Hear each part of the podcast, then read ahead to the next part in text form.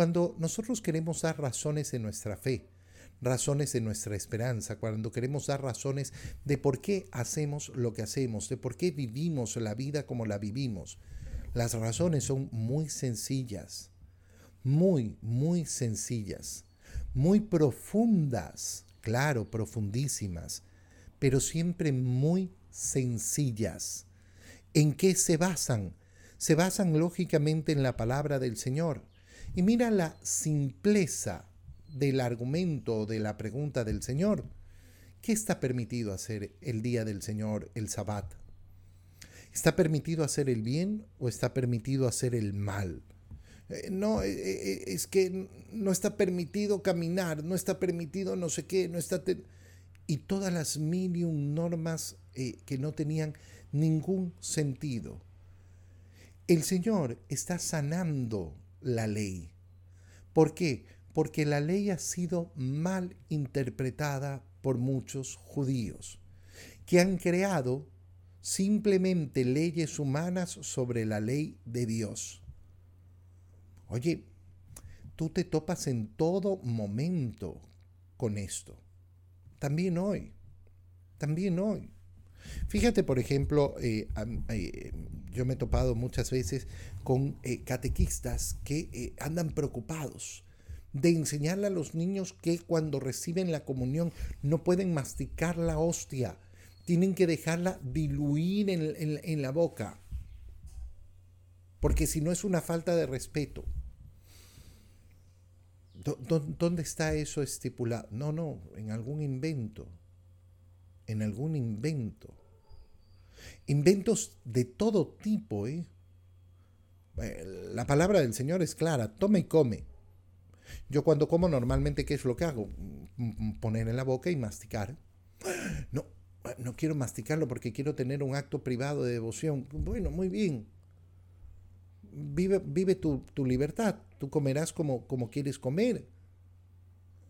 Pero no impones una norma que no existe como si fuera lo más importante en el momento de la comunión. Fíjate, por ejemplo, en esa eh, norma inventada que tienen las personas en la cabeza. No, sí llegué a tiempo a la misa, llegué antes del Evangelio. La misa de domingo se cumple en su totalidad. ¿Tú, has visto cuánta gente llega sistemáticamente tarde a la misa? Yo siempre digo, cuando, cuando uno, uno sistemáticamente llega tarde a la misa, tiene un problema, ¿no? Tiene un problema en su vida práctica, pero tiene un problema además en ese amor al, Señor. No, la misa de domingo es completa, de principio a fin. No, ya, ya cumplí, ya cumplí. Si llega antes del Evangelio, cumplí. Entonces tú vives para cumplir. Cuando nos vamos eh, poniendo estas normas tontas, inventadas, yo tengo un corazón que vive para cumplir. Check. Uy, cumplí cumplí, cumplí. ¿Cuál es la diferencia con el verdadero cristiano? Que el verdadero cristiano vive para amar.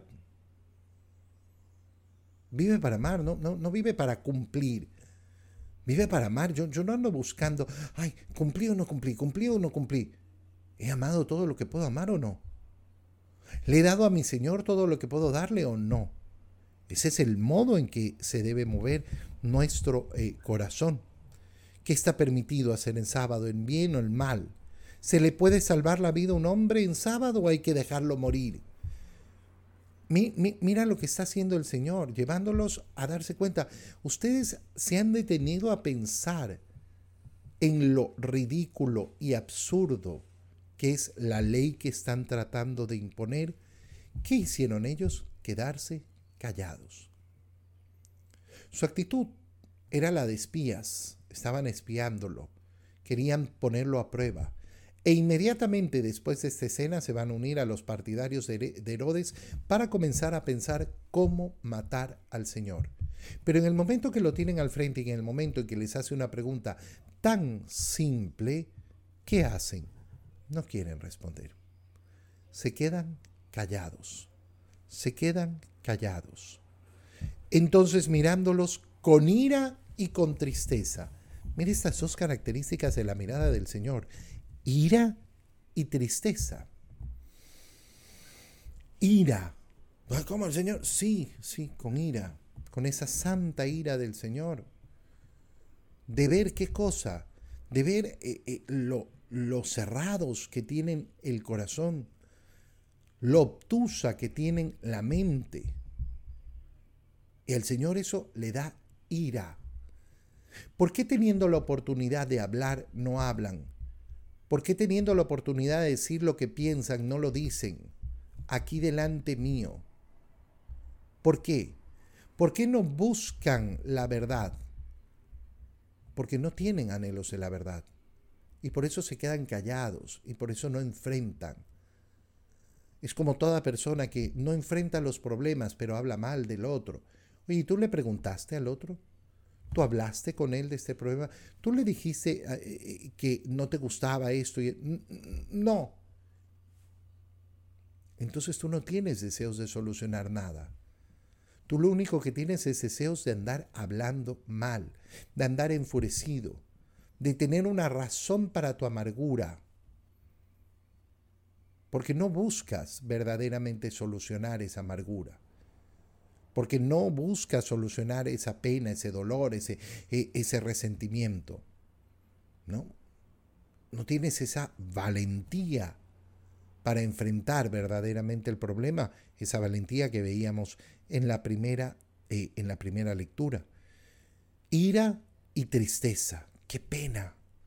Qué pena más profunda me dan.